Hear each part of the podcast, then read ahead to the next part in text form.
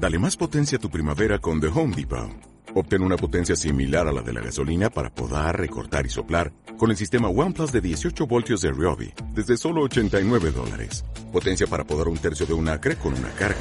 Potencia para recortar el césped que dura hasta dos horas. Y fuerza de soplado de 110 millas por hora. Todo con una batería intercambiable. Llévate el sistema inalámbrico OnePlus de 18 voltios de Ryobi. Solo en The Home Depot. Haces más. Logras más. Vamos con un episodio más de reflexiones más allá de la vulva.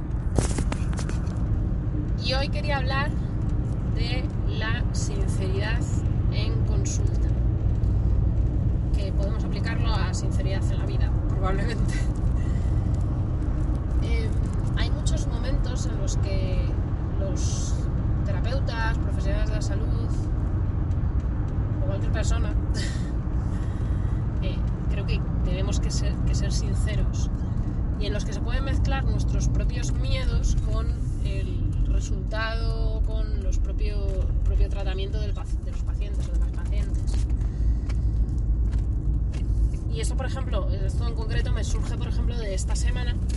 Eh, bueno, a mí me pasa, me pasa varias veces que, que le pasa mi contacto a alguien y que pues a esa persona no le cuadra donde yo trabajo, por cercanía, la forma de trabajar, normalmente suele ser por eso, tema de, lejanía, ¿no? Entonces yo pues comento, oye, pues yo trabajo aquí y aquí, ah, pues que me pilla muy lejos, tal, entonces, bueno, esta persona en concreto me decía, si fuera para una, para una vez nada más, pues eh, voy, pero si me dices que va a ser más, pues no me cuadra.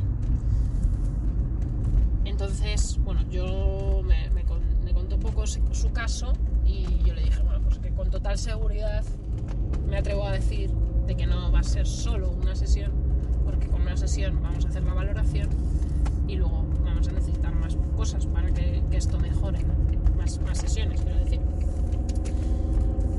Y, y bueno, le dije, oye, de todas formas yo te puedo derivar a una persona que quede más cerca. ¿Qué pasa? Que la persona que yo veía que quedaba más cerca yo no la conocía, no podía decirle, oye, seguro que es una una compi maravillosa y tal, y yo por lo que veo en redes tiene pinta de que trabaja parecido como yo, pero no te puedo asegurar nada. Yo es cierto que a mí cuando, cuando tengo una paciente, cuando alguien contacta conmigo, me gusta derivar a gente que conozco, que sé cómo trabaja, porque me ha pasado otras veces que he derivado a gente que me han dado por otros contactos o lo que sea y no ha salido bien, ¿no? Eh, no voy a profundizar en esto, no quiero decir que para nada de esa compañera, pero bueno, hay veces que pasa. Eh, no, puedo decir nada porque es que no la conozco, básicamente, pero claro, ya cuando yo por lo menos siento una responsabilidad, o me gusta asumir esa responsabilidad de que esa persona encuentre un tratamiento efectivo para ella, en este caso de fisioterapia, pero si no es de fisioterapia y necesita de ginecología, que sea de ginecología, ¿no? Y en ese sentido yo cada vez me muevo más para tener más contactos que puedan cuadrar con diferentes necesidades profesionales que tienen mis, mis pacientes, de otros profesionales sanitarios. Sanitarios y no sanitarios, ¿eh? porque aquí bueno, hay mucha tela que cortar. Eh, entonces me dijo, oye, ¿y si me, ¿y si me haces tú la valoración y luego decidimos? Esto me pasa más veces también. Y claro, mi contestación fue, yo estoy encantadísima de hacerte la valoración.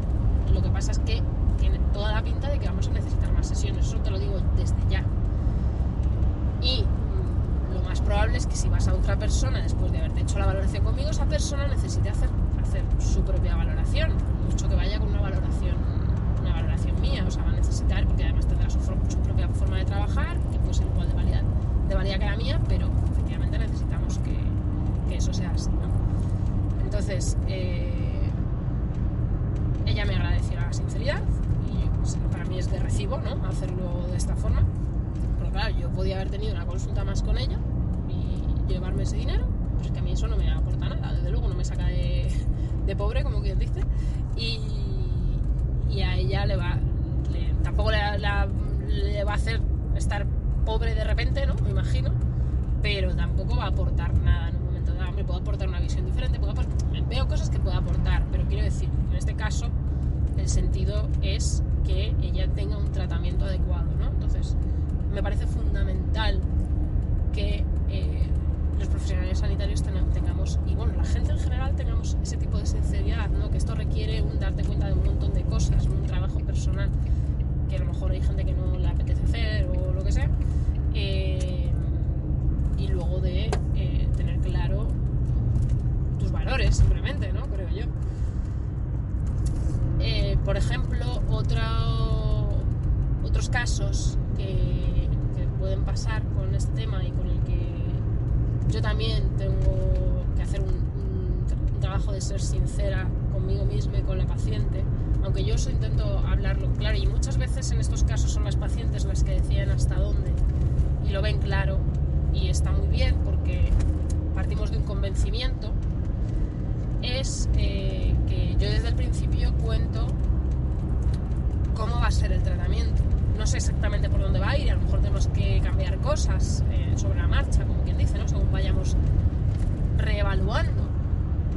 Pero pues, tengo muy claro que puede haber una parte de trabajo en consulta, en camilla, eh, o propio del paciente en el caso a veces de, las consultas online, y luego mm, trabajo por parte de el paciente, de la paciente en casa con, con, una serie de ejercicios, de pautas, etcétera, que obviamente vamos a ver en consulta, igual sea consulta online, sea consulta presencial, pero que va a implicar que tienes que usar un tiempo o modificar a lo mejor ciertas rutinas de tu día a día para poder hacerlas, ¿no? Y aquí puede pasar dos cosas. Una es que van pasando las sesiones y la paciente va viendo que no está haciendo los ejercicios y eso es súper frustrante.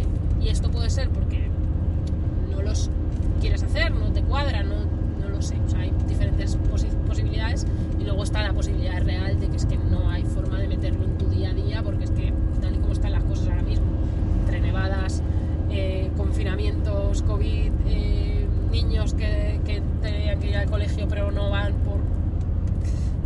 entiendo que es difícil a veces gestionar ese tiempo libre que nos encantaría hacer ciertas cosas pero no lo hacemos, ¿no? Entonces aquí hace falta un ejercicio de sinceridad, que a veces no es fácil decir, oye, yo estoy viendo esto, y ya os digo que hay veces que, sois las propias pacientes las que lo decís, yo estoy viendo esto. Yo normalmente veo un, veo un poco en función de la persona, depende, ¿no? Para plantear ciertas cosas, de oye, es que o esta parte de no tengo tiempo o no lo saco, por resumir, o esta parte de no hay mejora a pesar de que lo estamos haciendo, de que estamos haciendo las pautas, estamos siguiendo tal y cual y no hay mejora, oye, pues a lo mejor es el momento de parar el tratamiento ahora, quedarnos con estas herramientas que tenemos hasta ahora, que continúes y cuando sea un mejor momento, pues volver a retomarlo o ver qué es lo que está pasando aquí encontrar, bueno, esto se relaciona un poco con la humildad que estuve hablando, que, tengo en otro audio, que no sé si esto saldrá antes o después del otro audio, eh, es el, oye, es que yo no, yo no puedo hacer nada más por ti, pero en, mi mano queda, creo, el, desde luego no decir, no se puede hacer nada más, porque creo que es, mentira en la mayoría de los casos, ¿no? Eh, por lo menos en, en mis consultas pero sí que creo que esta persona te puede ayudar. O a lo mejor hay que ver esto por aquí o lo que sea. Entonces, eh, es necesaria también esa parte de humildad y por otro lado esta parte de sinceridad con nosotras mismas como fisios, como terapeutas en general y con nuestros y con nuestras pacientes.